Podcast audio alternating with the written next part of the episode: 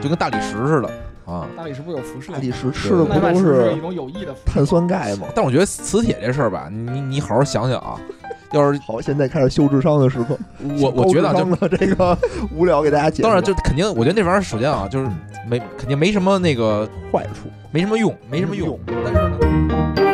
对我是我是这么想的啊啊，就是如果说你真的有一些铁一些什么东西，当你使用啊时间长了，就咱们很多杯那种暖壶也好，杯子也好，哦碳酸钙就是你水碱多了，它都哦会有锈嘛，对吧？啊，对，但你当时买的时候你是想去的嘛？对，你就是只如果后来你要不去了，还是有用的，还是有用的但是你要但你喝没了这个去水，喝了也没用，对吧哦？但是你花了就是超过很多这个成本的钱，哦你其实买的不是这杯子，你买的是一概念。这这两年我也是之前交过税之后吧， 现在有所回报了啊。然后这个杯子，咱们再回收啊，嗯回到这个杯子上。前一阵儿还有一种也是收智商税的杯子，哦，叫五十五度杯。对我举个例，我说的冰块儿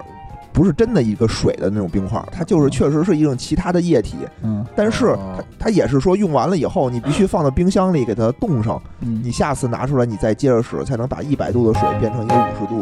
马上能喝到。